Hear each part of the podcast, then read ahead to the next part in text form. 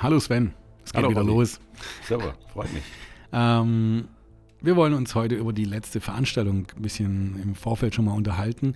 Wir hatten eine Veranstaltung, die- es ging um E-Mobilität und E-Fuels. Es soll eine Chance für unseren nachhaltigen Verkehr in Zukunft sein. Es war eine tolle Veranstaltung. Wir werden da im Nachhinein auch noch wirklich eine, eine spezielle Audio-Podcast-Edition machen. Aber das wird noch eine Weile dauern. Ähm, ich wollte erstmal überhaupt mit dir über Nachhaltigkeit, über Verkehr und über, über ja, Mobilität sprechen. Und das Witzige war, die Woche war auch Markus Lanz Oh, das Thema. ja, genau. Und da ging es genau um dieses Thema. E-Fuels und ähm, ja, ich weiß gar nicht worüber. Hast du es auch gesehen? Ja, ja, klar. Äh, es ging um das Thema E-Fuel, was das Verbrenner aus 2035. Und ich hatte das Gefühl, die, die Gäste waren extrem nur auf E-Mobilität äh, fokussiert und hatten sich darauf eingeschworen und vorbereitet und alles andere ausgeblendet. Und diese Technologie auf dem Halt, was die FDP eigentlich möchte, was eigentlich ein, äh, eine Chance für uns alle ist, wurde komplett niedergemacht mit äh, fadenscheinigen Argumenten. Also ich habe es nicht verstanden. Also, hat es dir gefallen?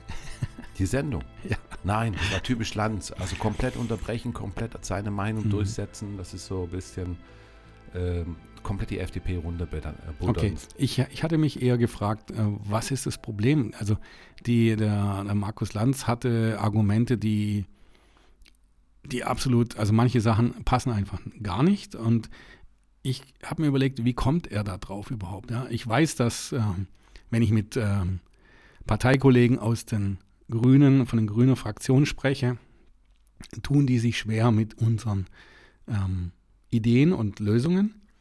Und ich habe mir halt gefragt, wa- was ist denn sein Problem? Weil warum, warum redet er eigentlich im Kreis? Also er hat, er hat Argumente gehabt, die schon schwierig waren. Ja. Ähm, ich habe jetzt mal hier ähm, an, an ein paar Ausschnitte aus der Sendung vorbereitet. Da war auch der, der Bürgermeister. Oberbürgermeister, genau, Hamburg. Hannover. Hannover. Hannover. Und ich lasse mal kurz das reinlaufen. Mehr Straße führt zu mehr Verkehr. Das sagt auch immer unser Oberbürgermeister hier in Ostfildern. Mehr Straße führt zu mehr Verkehr. Ja, damit hat er auch recht, natürlich. Ähm, aber er- ich, also ich meine, dass er es absolut nicht versteht, dass wir in die Straße investieren müssen, dass wir Straßen auch neu bauen müssen, anders, anders ausrichten müssen. Du hast immer wieder in Ostfildern ähm, das gleiche genannt mit einer Straße, die wieder verbunden werden sollte nach Esslingen, äh, Ja. nach, nach Nellingen, um einfach den Druck aus der Straße rauszunehmen. Ja. Richtig. Und ähm, dieser, dieses Argument kommt immer wieder, wenn, wenn wir sagen, wir müssen in Straße, ÖPNV und Schiene investieren, kommt immer wieder der gleiche Satz. Mehr Straße bedeutet auch mehr Verkehr. Wie Ja. siehst du das?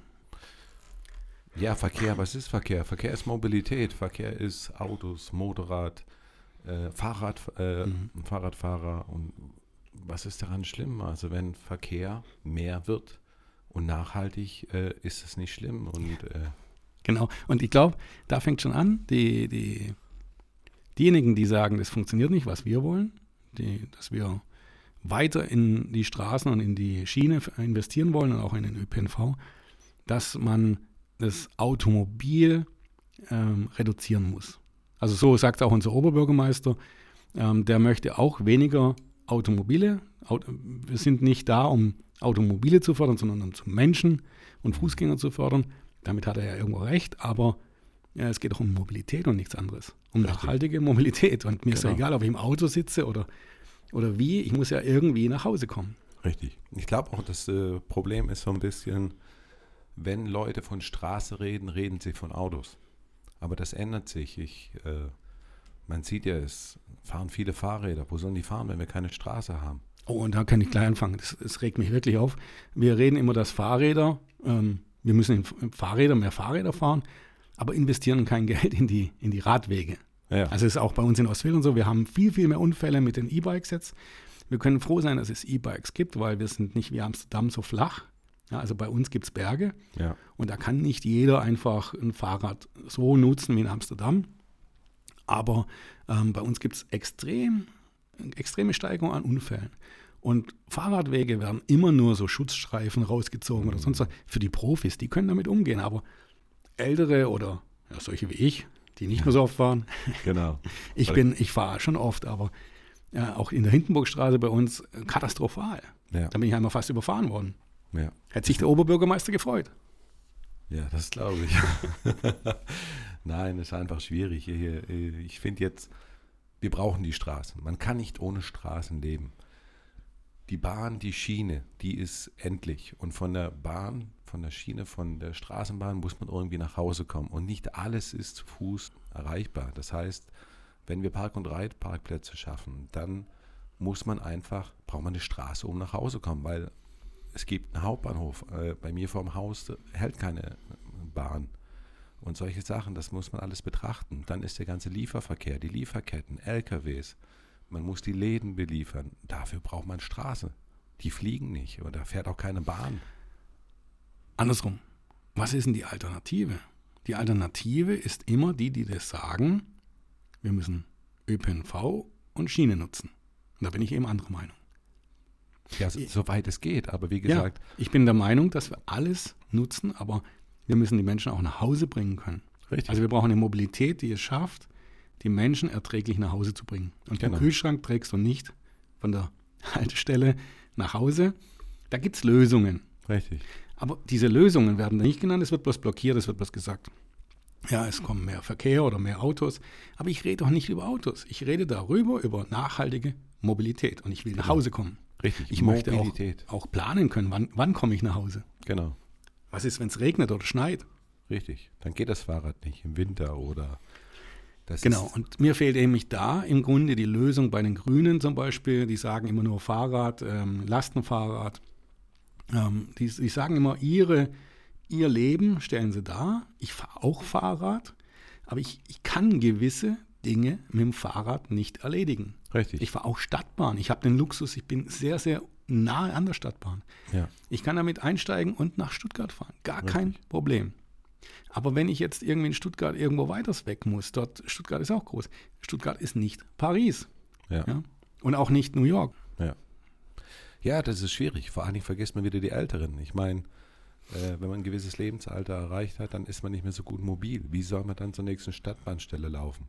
Das sind alles solche Kleinigkeiten. Und ich finde, wenn man ab einem gewissen Alter fährt man auch nicht mehr Fahrrad, weil man einfach nicht mehr so sicher ist. Das gleiche gilt für Schulkinder. Also man kann nicht erwarten, dass die zu jeder Tageszeit mit dem Fahrrad oder mit der Bahn hinfahren. Also da hätte ich manchmal auch so meine gewissen Sorgen. Und man kann nicht alles auf die Bahn oder auf die öffentlichen Nahverkehr legen, sondern wenn ich meine Tochter nachts um eins irgendwo abhole, dann möchte ich sie nicht mit dem Bus oder irgendwas fahren lassen, dann hole ich sie mit dem Auto ab. Und wir hatten Corona, ist noch äh, nicht lang her. Dann bin ich lieber mit dem Auto gefahren, als wie in einer vollen Straßenbahn. Und wer weiß, was noch alles kommt. Das heißt, machen wir jetzt alles auf die Schiene oder in den öffentlichen Nahverkehr. Was ist, wenn so eine Situation wiederkommt? So, jetzt ist Zeit für den zweiten Einspieler. Okay. Sie verhindern gerade auf EU-Ebene, dass der Verbrenner ab 2035 Geschichte ist. Also, da hat Markus Lanz wieder ähm, ähm, die FDP uns im Grunde in die Mangel genommen.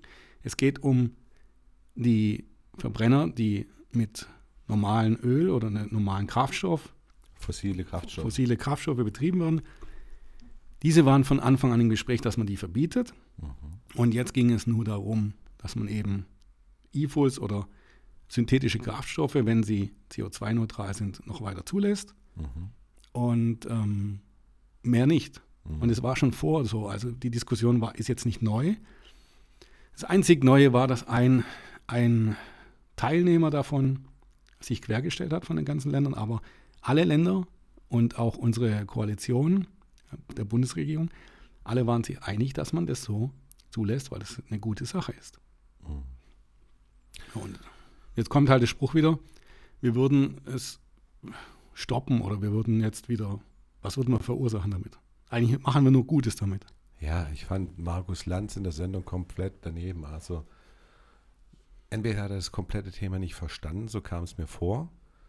Ähm, es ist, ich weiß nicht, mir war schon vor den Verbrenner aus äh, Beschluss von Brüssel war mir klar, dass das nicht durchgehen wird und nicht funktionieren wird, weil das Problem ist einfach, das gilt ja EU-weit.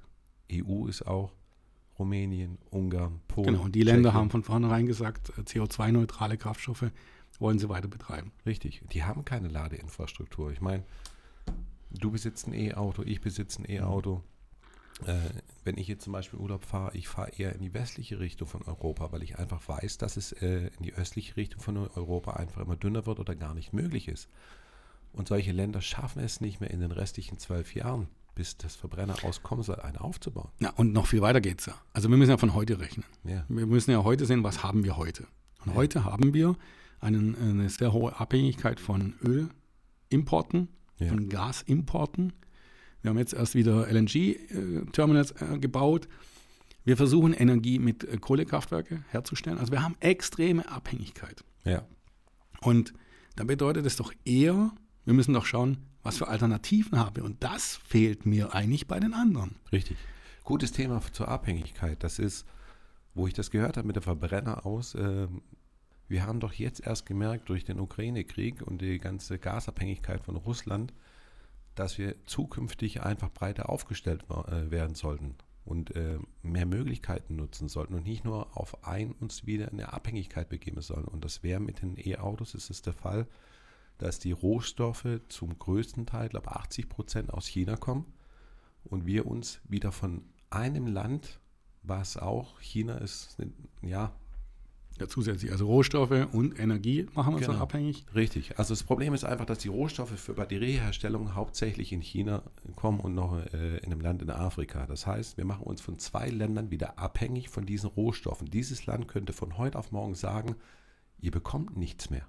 Und, so, und, und jetzt sagt mir Markus Lanz nicht oder die Grünen oder, oder all diejenigen, die jetzt sagen, das ist äh, Schwachsinn, wir müssen es verbieten, grundsätzlich, ja, auch nachhaltige Sachen müssen wir verbieten, sagen mir nicht, was die Alternative ist. Also woher soll es kommen? Habeck hat jetzt äh, Kohlekraftwerke angeschmissen, Habeck hat jetzt LNG-Terminals gebaut, alles nicht nachhaltig. Richtig. Ja, und da, da sollte man doch sagen, jetzt, okay, ich verstehe es ja, dass er es gemacht hat. Wir waren in einer Sondersituation. Absolut okay. Aber warum sollten wir uns dann etwas verbauen, was, was, was äh, wir, wir Chancen haben? Ja, also wir müssen doch Chancen gewinnen und, und jede Chance anpacken. Genau. Und klar ist, mit E-Foods oder synthetischen Kraftstoffen werden wir nicht die Welt retten. Aber mit Elektromobilität aktuell auch nicht. Nein. Ich habe da ein gutes Gefühl für die Zukunft. Aber ich glaube, es dauert länger als 2035. Ja, definitiv. Ja. Also ich denke, die momentane Fortschritt, Entwicklung in der Akkutechnologie ist so rasant. Äh, da wird sicherlich noch extreme Sprünge geben. Aber ich finde einfach, dass E-Fuels die super Alternative sind. Wir brauchen E-Fuels. Wir brauchen hier E-Fuels, das hat ja der äh, Land selber gesagt, äh, für Flugzeuge, für Industrie, für LKWs. ja, und dann halt auch für diejenigen, die günstig ein Fahrzeug brauchen, weil aktuell ist halt ein Elektrofahrzeug noch teuer. Das wird Richtig. günstiger irgendwann. Genau. Aber ich, ich bin auch guten Mutes, dass das auch günstiger wird bald. Ja. Aber wenn wir uns eben zu abhängig machen von den Rohstoffen, ja. ist das gegenläufig. Also dann haben eben eher die Kunden draußen oder die, die Bürger eher nicht die Möglichkeit, ähm, ein Auto zu fahren. Ja. Und was haben sie dann? Ein Fahrrad. Richtig. Das ist aber genau der Punkt. Ich glaube, das ist ja das, was die Grünen wollen. Es wurde ja mal gefragt, die Annalena Baerbock in so einer Fragerunde Talkshow mit Kindern. Ähm, sie hat gesagt, Mobilität wird teuer. Und da fragte ein Kind, ja, aber wer kann sich das dann noch leisten? Nur die Reichen? Und dann hat sie dann genickt. Und das, das, das kann man doch nicht machen. Wir brauchen bezahlbare Fahrzeuge für jeden. Und nicht E-Autos für die Elite oder für die Reichen. Und das ist eine Chance für E-Fuel. Weil E-Fuel, wir verlieren Technologie, wenn wir den Verbrenner, so wie er jetzt ist, nicht mehr weiterbauen. Ja, jetzt schauen wir mal, vielleicht bringt uns der nächste Einspieler ein bisschen weiter. Okay. Sie beispielsweise Kalifornien hat gerade das Verbrenner aus genauso beschlossen. Als einziger, als einziger Bundesstaat, wir, als einziger Bundesstaat aber nicht unrelevant. Ne? Ist die achtgrößte Volkswirtschaft als, dieses Planeten. Als einziger Bundesstaat. Entschuldigung, Sie an den asiatischen ist die achtgrößte Volkswirtschaft. Kalifornien hat sich äh, an, nach seiner Meinung nach gegen E-Foods äh, geäußert und möchte 2035 Verbrenner verbieten als einziger Bundesstaat in der USA was teilweise so stimmt, aber nicht ganz. Sie wollen jetzt schon E-Fuels zulassen oder synthetische Kraftstoffe, weil sie das als Chance sehen. Und es ist ein, ein Bundesland, ich habe jetzt Glück gehabt, ich war dort zuletzt, die haben ganz andere Voraussetzungen und auch andere Probleme. Also in LA zum Beispiel sind Fahrzeuge der Mittelpunkt des Lebens. PKWs. Also mhm. jeder muss einen PKW haben, sonst kann er sich nicht in der Stadt fortbewegen. Busse und ÖPNV oder Zug funktioniert dort nicht wirklich. Und dann gibt es dort ähm, zwei Solarkraftwerke oder Sonnenkraftwerke. Das erste ging richtig verschütt, es hat nicht funktioniert. Das war so vor zehn Jahren, haben sie es, glaube ich, angefangen. Hat mich echt beeindruckt, wenn du durch die Wüste fährst, da siehst du so zwei riesen Kraftwerke mit tausenden Spiegeln. Hm. Und ähm, dann siehst du auch noch, wenn du weiterfährst, an äh, so groß wie Stuttgart ein, ein Feld mit, mit äh, Windrädern. Da ist kein Mensch. Da ist. Wind, aber kein Mensch. Ja, kostenlose Energie. Genau. Und die haben natürlich jetzt viel, viel Energie tagsüber und auch mit Wind durch, durch auch nachts. Mhm. Und diese Energie können sie auch teilweise an Städten direkt ranbauen. Die Städte sind immer so ein bisschen, die haben ein bisschen Land immer dabei, wo sie Energie nachhaltig herstellen können. Ja. Kalifornien hat viele, viele Umweltprobleme, ganz klar. Aber das hat mich begeistert. Mhm. Können wir aber auf uns nicht umsetzen. Ja. Richtig. Und Kalifornien geht da einen super Weg und ich finde es ganz cool. Aber es ist nicht die Lösung für uns. Also, dass die natürlich andere Wege gehen wie wir, ist klar. Ja. Dennoch gehen sie den Weg mit synthetischen Kraftstoffen und E-Fuel mhm. heute schon, weil sie ganz viele Automobile haben. Ja. ja. Und du musst ja irgendwie diese schaffen, nachhaltiger zu machen. Denn du musst ja versuchen, den Dreck aus der Stadt zu bekommen. Richtig. Elektrische Fahrzeuge gehen dort auch, aber es ist auch limitiert. Richtig. Ja. Die Energie kriegst du dort auch nicht an jedes Eck. Das ist die, die, Infrastruktur bringt es dort nicht. Amerika hat ja eher das Problem von den ihren Blackouts durch das überlastete Stromnetz. Also da ist das mit den E-Autos wahrscheinlich noch ein bisschen schlimmer ja, äh, genau. zu versorgen als wie bei uns. Nein, ich, ich habe immer das Gefühl, oder ich hatte bis zu unserem Themenabend, war ich selber nicht so in dem Thema drin, E-Fuels. Aber das ist eigentlich eine super Sache. Das heißt, Technologieoffenheit, das ist ja das, was die FDP möchte. Die möchte nicht ein Verbot oder weg vom E-Auto, die möchte nicht weg ähm, und sagen, wir wollen weiter Öl äh, verbrennen in den Autos. Nein, sie sagt einfach, wir sollen technologieoffen sein, lasst uns E-Fuels probieren, testen und E-Fuels sind einfach klimaneutral. Das heißt, man entnimmt CO2, Wasserstoff, so wie es der Lanz gesagt hat. Ja, es kostet Unmengen an Energie, aber dann stellt man es daher, wo Unmengen an Energie vorhanden sind. Und wenn man dann E-Fuels benutzt, dann kommt das, was man aus der Luft rausgeholt hat, wieder hinten raus. Genau, und da kommt da auch ein Missverständnis her. Sie glauben immer, dass man dann da, wo das hergestellt wird, das Wasserstoff in großen Mengen, man halt dann zu uns transportieren kann und wir es dann hier verwenden können. Mhm. Das Problem ist, bei Wasserstoff ist es mittelfristig lagerbar. Du musst unter hohen Drücken lagern.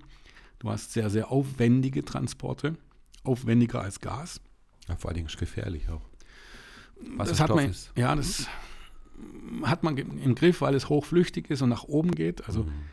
es ist tatsächlich nicht ganz so schlimm. Aber also im Vergleich zu E-Fuel. E ja, das sowieso. E-Fuel kannst du in der Schüssel transportieren. Oder Öl oder so. Genau. E-Fuel, also da ist es klar. Aber jetzt gegen ja. Gas zum Beispiel, Gas ist äh, ähm, eher unsicherer wie, äh, wie Wasserstoff. Mhm. Wasserstoff hat da schon Vorteile, aber du musst halt einen hohen Druck haben. Ja. Und auf so ein Schiff mit hohem Druck. Energie brauchst du, du, du hast auch eine ein Fluktuation von dem Ganzen. Ja. Und du kannst nicht wirklich, also es ist so mittelfristige Lagerung, mittelfristiger Verbrauch. Genau. Wenn du jetzt E-Fuel herstellst, kannst du große Mengen transportieren ohne viel Aufwand. Richtig. Jeder. Tanker, den wir jetzt haben, kannst du dafür die nutzen. Kann, die kannst du umbauen und benutzen. Genau. Tankstellen, so. Tanker, alles ist ja. E-Fuel geeignet. Und auch viele Fahrzeuge, die, also ich würde jetzt im Prozentsatz, möchte ich jetzt nicht sagen, wie viele Fahrzeuge in Deutschland zum Beispiel E-Fuel sofort tanken können. Mhm. Ähm, die alten Fahrzeuge können es nicht, so vor 2000, mhm. da haben wir echt Probleme mit, aber ja.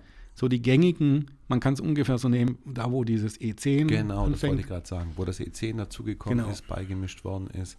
Weil es hat die gleichen Funktionen so mit dem, mit dem Gummi und, und Kunststoffe. Genau. Ja.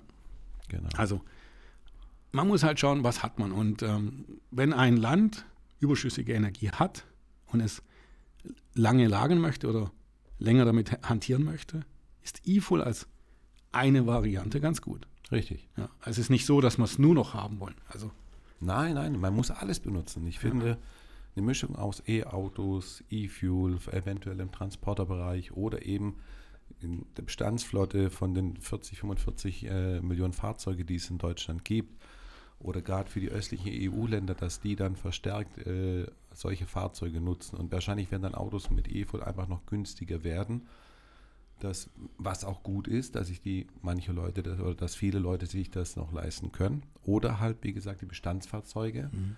ähm, die wo jetzt schon möglich sind, auf e-, E-Fuel, um, also einfach E-Fuels tanken und somit klimaneutral sind. Und da kommt dann auch wieder zu dem Punkt, wo sich der Land extrem fest, festgeritten hat und den, sein Gegenüber dieses mit dem Wirkungsgrad. Wir reden immer von Effizienz mhm. und Wirkungsgrad von Motoren und aber das ist egal.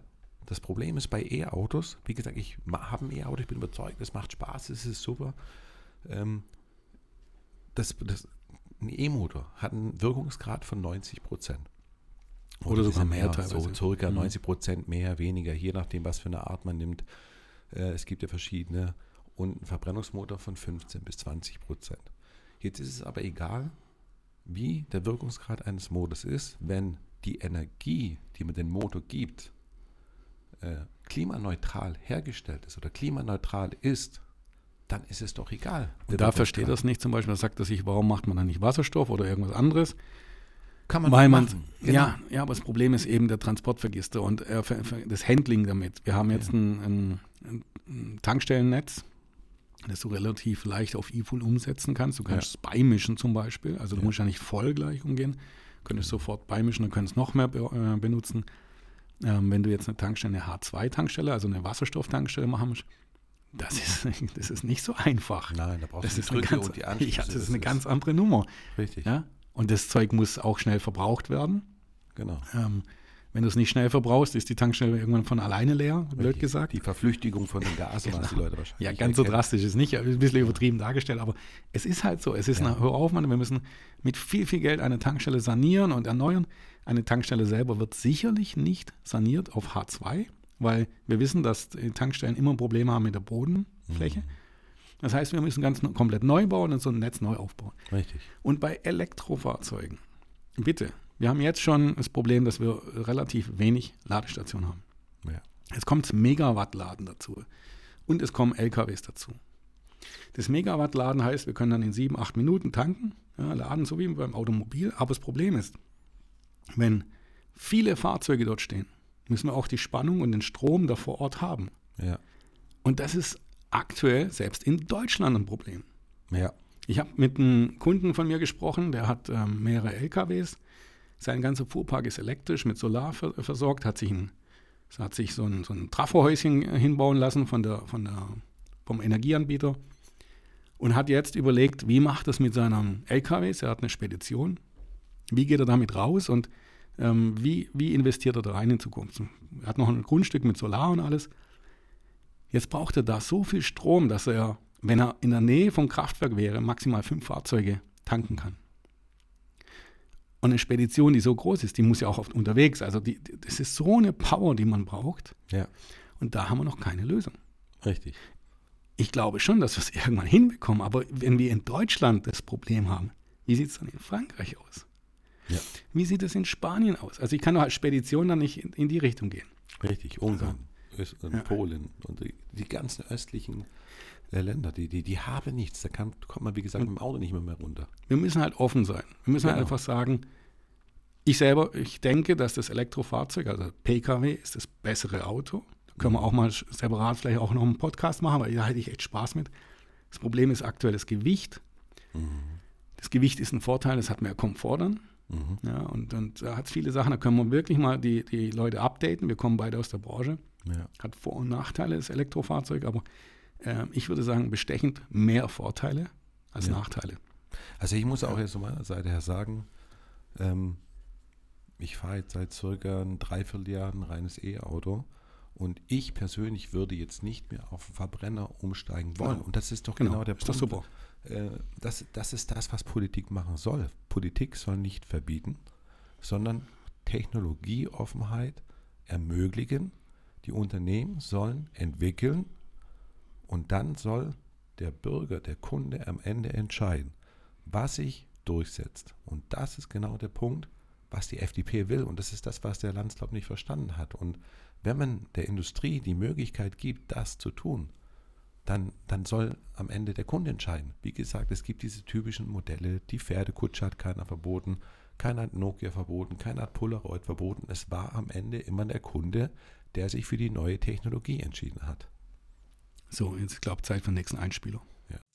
Ich habe eine andere Zahl für Sie. Okay. Herbert Dies, Mhm. sagt Ihnen was? Herbert Dies, der Ex-VW-Chef, sagt mir was. Der die Elektrifizierung vorangetrieben hat in diesem Land wie wenige andere. Sein Konzern scheint gerade zu korrigieren, aber ja, ich kenne Herrn Dies. Herr Dies sagt, der ist Ingenieur, wir brauchen genau 6% mehr Strom. Also das finde ich jetzt ganz, ganz super. Herbert Dies, ähm, Manager von VW, Ehemalig. ehemaliger Manager von VW, guter Freund von Elon Musk, Mhm. schon äh, vor dem ganzen Drama, was sie bei VW hatten. VW hatte betrogen, Mhm. hatte den diesen Skandal verursacht, Grund ver- verursacht und ähm, hat ums Überleben gekämpft. Sie mussten irgendwas machen. Der Staat ist in diesem Konzern mit beteiligt.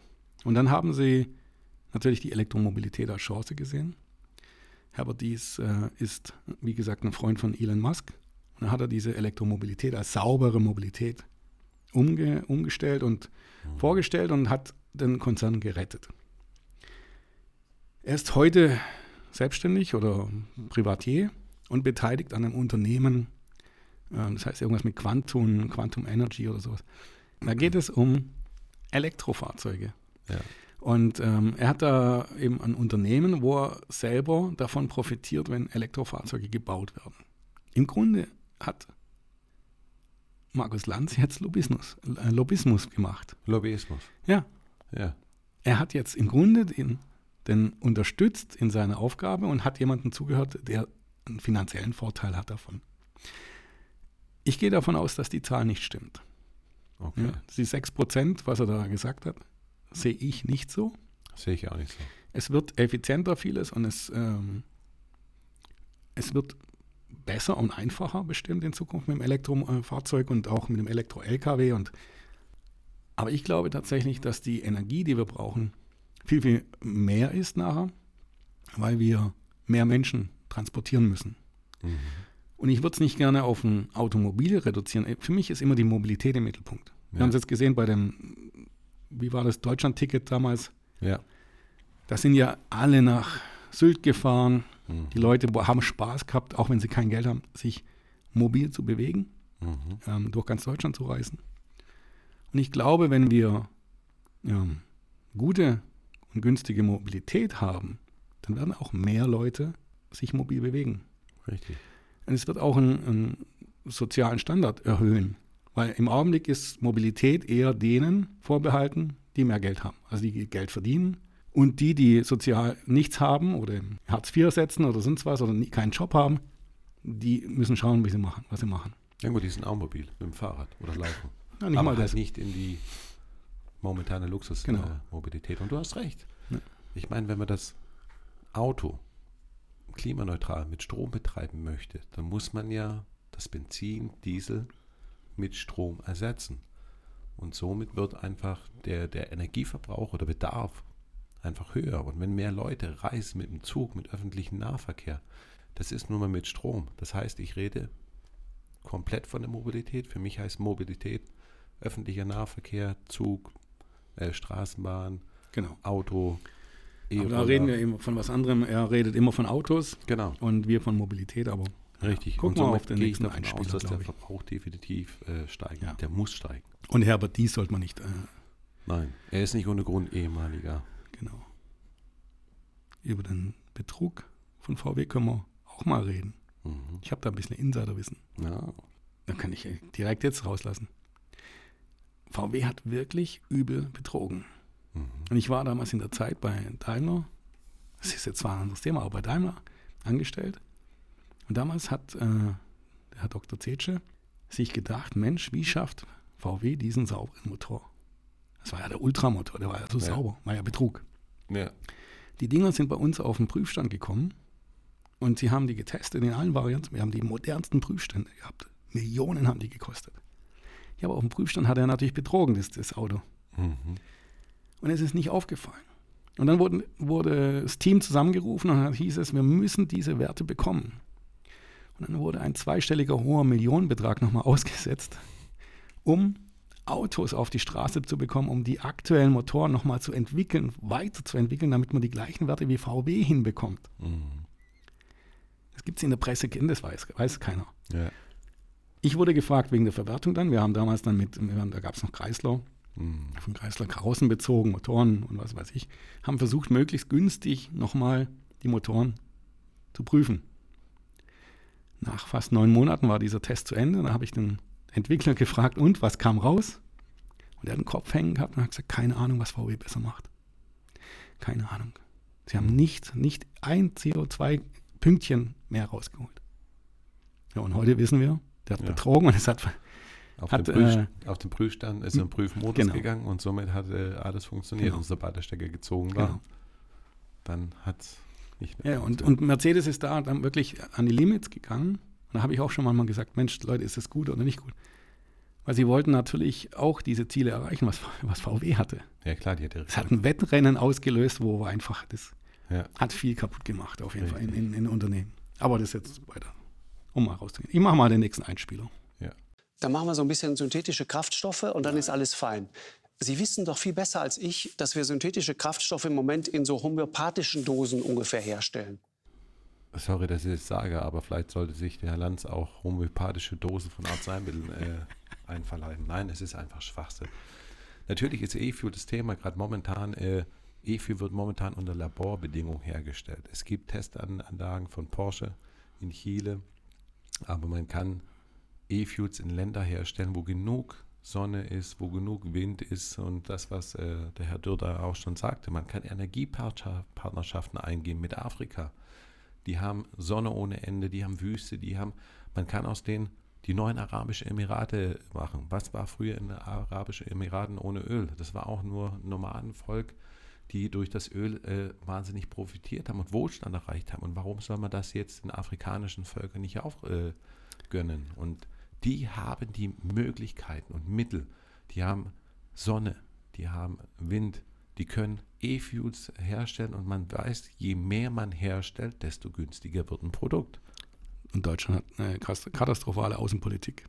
Weil eigentlich sollte man da jetzt investieren und sagen, ich würde gern hier sehen zum Beispiel, dass wir tatsächlich ähm, Schulden aufnehmen würden, Milliarden investieren, nicht nur in E-Fuel-Produktion, einfach Wasserstoff, Energie, Energieträger aller Art Genau. und nicht nur auf Deutschland. Wir sollten mit anderen Ländern Kooperation angehen. Und das könnten die, meinetwegen kann ich sagen, die machen 500 Milliarden auf, einen Topf auf.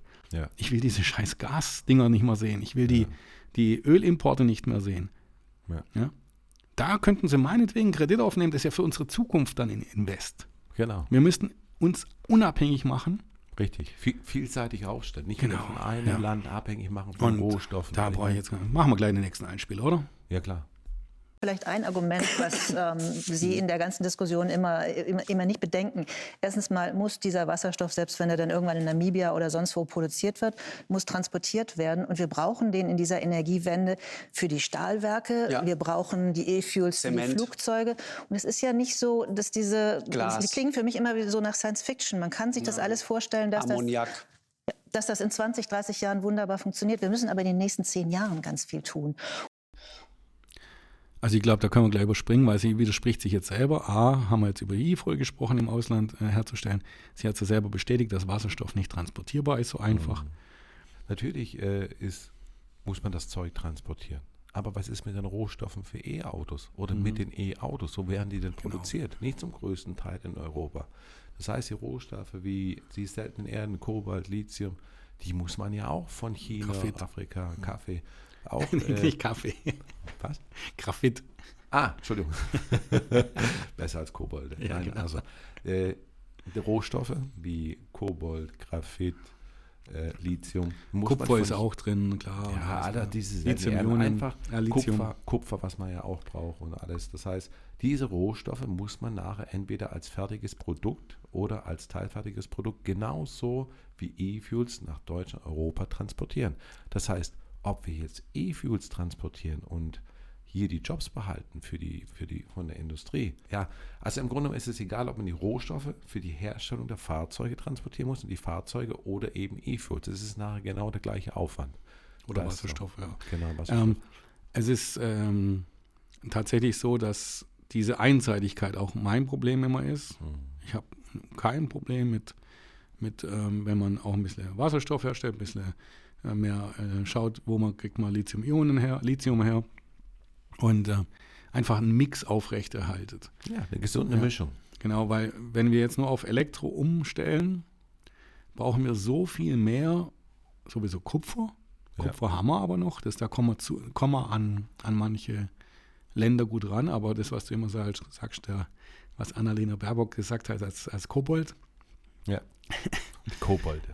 die Kobolde, genau, ähm, da machen wir uns wieder abhängig. Richtig. Ja, und äh, habe ich ja kein, kein Problem. Wir müssen ja trotzdem zukaufen, aber wir kommen nicht drum herum, einen Mix aufrechtzuerhalten. Richtig. Wir müssen einen Mix aufrechterhalten, um genau solche Sachen wie mit dem Gas von Russland jetzt nicht mehr den gleichen Fehler Ja, zu machen. also man sollte Ja. ja irgendwann mal lernen. Zum Thema Gas, also ich hatte mich vor mehreren Jahren schon aufgeregt, dass wir so viel auf, äh, in Russland investieren. Ich habe damals mir gedacht, das geht irgendwann nicht gut, aber ich habe natürlich nie gedacht Krieg. Aber Ja. ich habe gedacht, das geht nicht gut. Richtig. Also wer das nicht gedacht hat, ich weiß es nicht. Ja. Und damals der Altmaier mit, von der CDU, Ja. da habe ich mal einen Lachkrampf bekommen. Ja. Also, ich mache den nächsten Einspieler. Okay. Darf ich noch einmal? Sie dürfen, ja.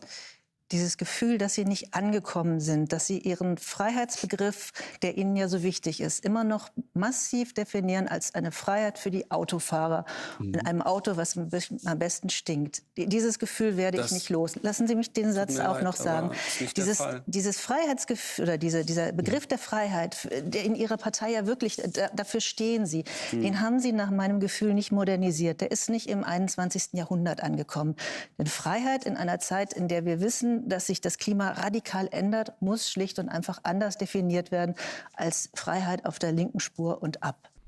Ja, darf ich was dazu sagen? Also das ist, wie gesagt, das ist wieder eine Verallgemeinerung von der Frau. Ich meine, sie tut wieder diese alten Parolen, kein Tempolimit, linke Spur, wieder nur aufs Auto äh, äh, projizieren. Und Tempolimit hin oder her, ich meine, wenn wir ein Tempolimit einführen, warum diskutiert keiner darüber, dass wir ein Tempolimit bei Zügen einführen? Warum muss der ICE mit 250, 300 km/h durch, durch Deutschland rasen? Er könnte ja auch mit 150 fahren. Das würde Massen an Strom sparen. Aber nein, es geht immer nur auf das Auto, Auto, Auto. Und das ist das, was die gute Frau, glaube ich, nicht verstanden hat. Mobilität ist alles. Fahrrad, Auto, Flugzeug, Bahn. So, und ganz, ganz wichtig, es ist mir aufgefallen, sie hat so argumentiert wieder genau aufs Automobil. Ja. Dann kommt man ganz schnell in eine, eine Verteidigungsposition, die man so eigentlich nicht meint. Denn für uns ist nicht Freiheit Automobil das Thema, bei uns ist Freiheit Mobilität das Thema. Richtig, Und Freiheit Mobilität müssen wir eben Alternativen schaffen. richtig. Und wenn es keine Alternativen gibt, kann man mir noch so viel von Lastenfahrrädern erzählen. Man kann mir noch so viel von zu Fuß geht alles besser erzählen. Da kann man mir so viele Ausreden machen und, und das funktioniert so nicht. Richtig. Und wer diesen Irrglauben, das, was, was manche Wähler von gewissen Parteien innerhalb Ballungszentren immer wieder denken, weil dort, also ich, ich wohne, wie du auch in Ostfildern, Ja. wir sind relativ gut gestellt mit der Mobilität. Ja. Wir haben ÖPNV, wir haben Zug, wir haben äh, S-Bahn und das Automobil schafft uns auch noch Lösungen. Unser, unsere Ortschaft ist zerrissen aber und auch unsere Stadt hat die meisten ähm, Pendelwege mit dem Automobil innerhalb der Stadt, weil die Mobilität nicht schlüssig ist. Ja. Und solange das nicht ist, kann man nicht erwarten, dass das Automobil weg ist. Richtig.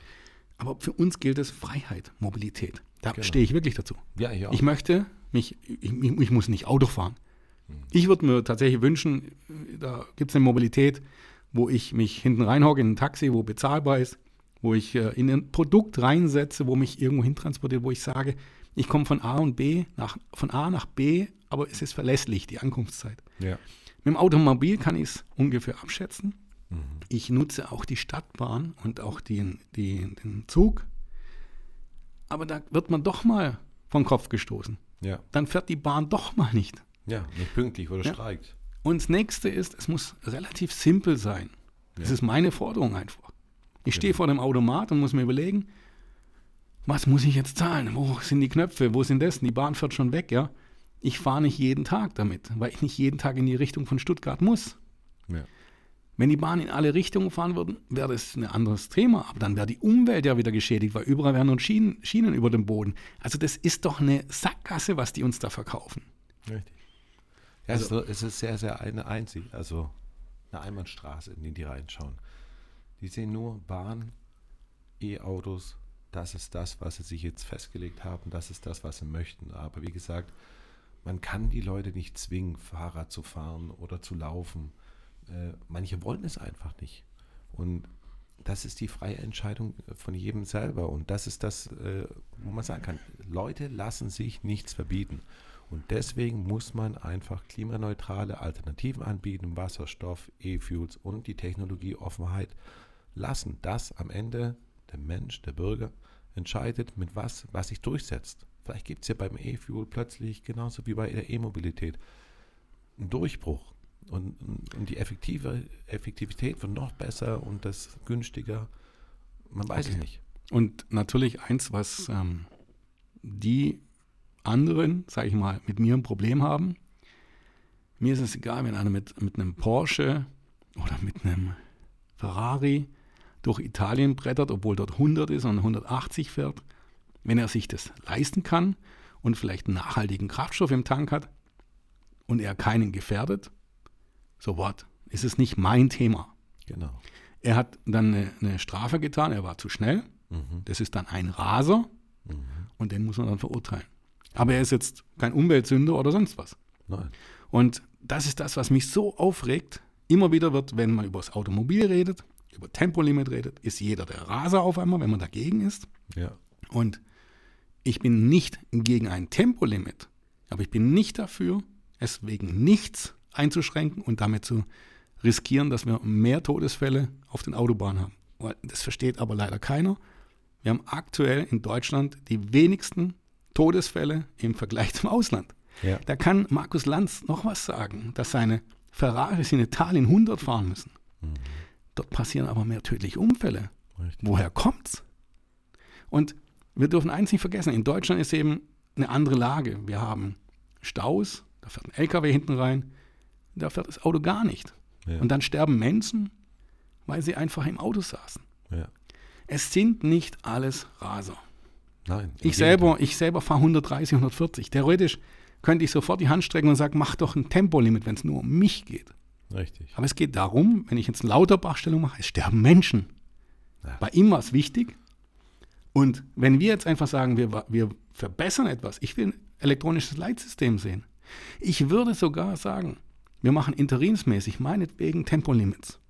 Oder wir machen diese blauen Schilder. Das heißt, eine äh, Empfehlung 120 oder 130 km/h, 130 sind es, äh, der verliert der Fahrer seinen Versicherungsschutz um, um, unter Umständen, ja, wenn er schneller fährt. Wenn er, wenn er rast in diesem Stück, das haben wir hier auf der 8 auch ein Stück, da passieren keine Unfälle. Da rast keiner. Ja. Da ist noch nie ein Unfall gewesen, nur wegen der Baustelle. Ja. Da kann dann ein Unternehmen seinen Mitarbeitern sagen, überall wo Verkehrsschild 100, 130 ist in blau, also Empfehlung 130, solltest du 130 fahren, sonst bist du nicht versichert. Da kann dann Druck aufgebaut. werden. Warum aber? Das haben wir ja sowieso. Also wir Ja. haben ja in Deutschland diese Richtgeschwindigkeit, die bei Genau. 130 liegt. Und Genau, aber das sollte man vielleicht ausdrücklicher machen, tatsächlich. ist wahrscheinlich unbekannt. Also mir war es auch nicht. Ich habe dem letzten erst so einen Bericht darüber gesehen, dass man sich damals geeinigt hatte im Zuge äh, von einem Tempolimit, dass man in Deutschland eine Richtgeschwindigkeit Genau. eingeführt hat, die bei 130 liegt und alles, was drüber ist, kann die Versicherung dementsprechend dann auch, äh, das wissen wahrscheinlich viele gar nicht, äh, weniger zahlen oder dementsprechend dann auch mit beteiligen. So, und wenn du bei den Deutschen dieses blaue Schild anhängst, dann halten die sich dran. Richtig. Das hat man hier auf der Art gesehen. Noch viel wichtiger ist, dieses Telematiksystem ist noch viel, viel besser. Da fahren die Autos manchmal dann 60, 80, 130, 120, 110. Je nachdem, wenn Stau kommt, werden die vorher angekündigt, dass sie langsamer fahren sollen. Lkw-Fahrer verzögern früher Ja, und es passieren keine Unfälle mehr. Genau. Der Personenschaden reduziert sich so extrem. Und das ist eine Sache, da sollte man investieren und nicht einfach ein starres Tempolimit, Nein, wenn es im Ausland mehr Unfälle gibt. Richtig, vor allen Dingen in Deutschland ist ja das Problem, das, was in der Sendung auch angesprochen wurde, ist, wenn wir in Deutschland ein Tempolimit auf Autobahnen bekommen, dann äh, geht der Verkehr auf die Landstraße. Das heißt, wir haben das Problem, er verlagert sich auf Landstraßen, er fährt wieder durch Dörfer, durch Städten, äh, durch Städte, weil es ist, wenn wir von hier von Ostfildern zum Beispiel nach Ludwigsburg fahren, ich kann einen Riesenbogen mit 50, 60 Kilometer über die Autobahn fahren, bin genauso schnell, als wenn ich durch Stuttgart durchfahren würde. Wenn ich jetzt da ein starres Tempolimit von, Limit von 100 hätte, warum soll ich dann 35 Kilometer Umweg fahren? Nein, dann fahre ich durch Stuttgart durch. Und da haben wir genau wieder das Gegenteil. Und auf Landstraßen oder in Städten passieren doch deutlich mehr Unfälle. Und das Ja, ist eigentlich viel, das Problem. viel, viel, viel. Richtig. Und das Ja. ist äh, einfach gefährlicher. Okay, ich lasse mal den nächsten Einspieler, ich glaube der letzte dann, was wir haben. Warum, warum gehen die da jetzt raus aus der Ammoniakproduktion? Warum? Weil sie unvorstellbar energieintensiv ist. Und wenn wir irgendwann mal Stahlwerke, Ammoniakproduktion, Zement, Glas, das ganze Paket, alles was wichtig ist, chemische Industrie, 90 Prozent der Wertschöpfungskette ist immer auch chemische Industrie. Wenn man sich anschaut, wie es der chemischen Industrie geht, dann weiß man eigentlich, wie es dem Rest des Landes geht. Und der chemischen Industrie in Deutschland geht es gerade nicht gut. Nee, die- Sollten wir die nicht schauen alle auf die Kraft- USA beispielsweise Ich weiß. gerade. Was machen die gerade? Ja. Einen Inflation Reduction Act. Weil sie dort günstigere Energiepreise weil beispielsweise sie haben. und weil Und sie mehr Optionen. Und weil sie das Thema ernst nehmen und sagen, wir müssen wirklich jetzt auf grüne Energie kommen. Sollten wir nicht alle Kraft, die wir haben, Ja. darauf setzen, diese wertvollen Industrien, inklusive der Arbeitsplätze, die dranhängen, bitte jedes bisschen Wasserstoff, das wir grün herstellen können, stellen wir doch bitte dieser produzierenden Industrie zur Verfügung. Und das verballern wir doch nicht für E-Fuels, die wir in homöopathischen Dosen herstellen können. Das Ja, also da widerspricht er sich selber und es liegt, glaube ich, an einer Wissenslücke. Äh, Das deutsche Energienetz braucht Speicher. Ähm, er fragt sich irgendwie nicht, also er, er, er hat da irgendwie einen, Fehler in der Denkweise, woher die Energie kommt. Und irgendwie glaubt er, dass hier wahrscheinlich Stromkabel von Afrika nach Deutschland kommen oder was weiß ich. Also er ist der Meinung irgendwo, dass Energie irgendwo herkommt. Er sagt aber nicht woher. Und ähm, verteufelt dann E-Fuel mit einem aufwendigen äh, Stromenergieverbrauch, mit einem schlechten Wirkungsgrad. Aber er ist sich nicht bewusst, dass das Energienetz ein bisschen anders aufgebaut ist. Es ist ein bisschen komplexer und sobald es komplex wird, scheiden die Leute ab. In Deutschland brauchen wir Energiespeicher. Ja. Wir brauchen um die umliegenden Länder, die uns auch Energie mit Energie versorgen. Die sollte, wenn möglich, nachhaltig sein, aber wir müssen mit denen reden, weil die haben ihre eigene Meinung und ihre eigenen Rechte. Und wir sollten schauen, dass wir von weiters weg Energie importieren, Wasserstoff, synthetische Kraftstoffe, welche Art auch immer, auch wenn in Deutschland äh, Biokraftstoffe jetzt nicht die, die Lösung sind, Mhm. ja, weil wir nicht die Landflächen haben und weil wir Nahrung auch brauchen, Ja. gibt es in anderen Ländern vielleicht mehr Spielraum. Und dann sollten wir schon diese Lücken oder diese Möglichkeiten aufmachen. Was er da sagt, ist äh, Ja, so für unschlüssig. Das ist ja so. Das europäische Stromnetz hängt ja komplett miteinander zusammen. Das heißt, das haben wir ja gemerkt, ja, vor ein paar Jahren, wo in den östlichen Ländern zu wenig eingespeist wurde, wo die, die Taktung, also diese Herzzahl runtergegangen ist, wo die Wecker auf einmal plötzlich zehn Minuten langsamer gelaufen sind. Das heißt, das komplette Netz hängt miteinander zusammen und ich glaube, er denkt jetzt, wir wollen die komplette Energie aus der Industrie abziehen und direkt nur E-Fuels äh, produzieren. Aber das ist ja kompletter Schwachsinn. Was? Also Ja. ja, es ist äh, Die Medien glauben oder, oder die Medienanbieter gehen nur noch auf die CO2-Schiene. ja, Äh, alles CO2 ist, ähm, was CO2 verursacht, ist, ist äh, verteufelt. Und ähm, Umwelt und Mensch spielen keine wirkliche Rolle mehr. richtig. Was er auch noch vergessen hat, er spricht jetzt von der ganzen Chemieindustrie. Aber was ist mit der Automobilindustrie, mit der Zuliefererindustrie? Ich habe heute gelesen, der Kretschmer hat auch einen Brief geschrieben, dass in Baden-Württemberg, wenn komplettes Verbrennerverbot 20, 30 Prozent der Arbeitsplätze äh, auf der Kippe stehen würden. Also äh, warum unterscheidet dann der Lanz zwischen Chemie und anderer Industrie? Ja, keine Ahnung, vielleicht kriegt er da Geld. Schau, könnte sein. Ja, Fazit, wir können, glaube ich, auch langsam zum Ende zugehen, aber ich möchte schon einen Punkt nochmal ganz klar machen. CO2 sollten wir reduzieren. Es gibt, ich hatte zuletzt ein Thema, einer hat, glaubt es nicht, dass CO2 ähm, unser Problem ist. Ja, es gibt viele, die leugnen das oder viele sagen, Klimawandel gibt es nicht. Das Thema ist es nicht. Wir müssen unseren Fußabdruck möglichst gering halten, egal was wir in unserer Welt verursachen, ob wir zu viel Sauerstoff herstellen oder zu viel CO2, das ist mir wurscht. Wir sollten immer den Weg gehen für die Zukunft und auch fürs aktuelle Leben, dass es keine Gifte oder krebserregenden Stoffe macht oder gesundheitsschädlichen Stoffe, dass es der Umwelt, Umwelt, die Umwelt nicht schädigt Mhm. und es sollte für Umwelt und Mensch auch noch sein. Wir vergessen immer wieder das Kreislaufwirtschaftssystem.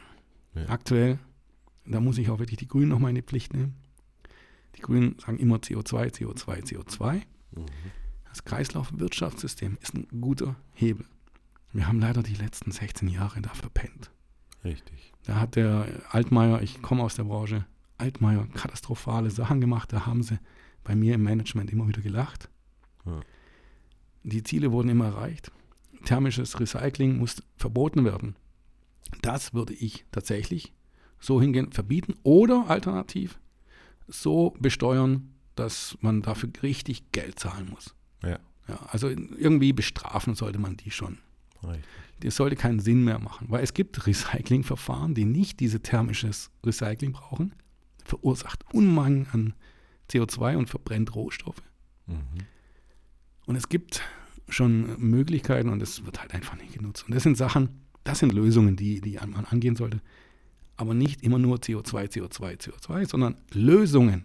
Richtig. Das fehlt mir tatsächlich auch bei Markus Lanz oder bei den Kollegen, die da waren.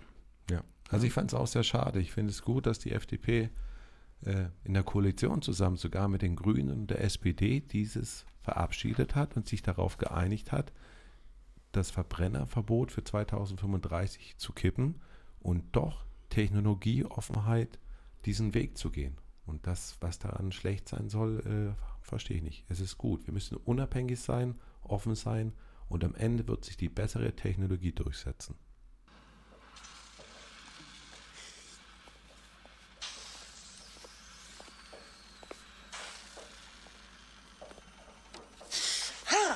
Was, was ist? Ist der Wagen Der ist heiß? kalt! Verdammt kalt!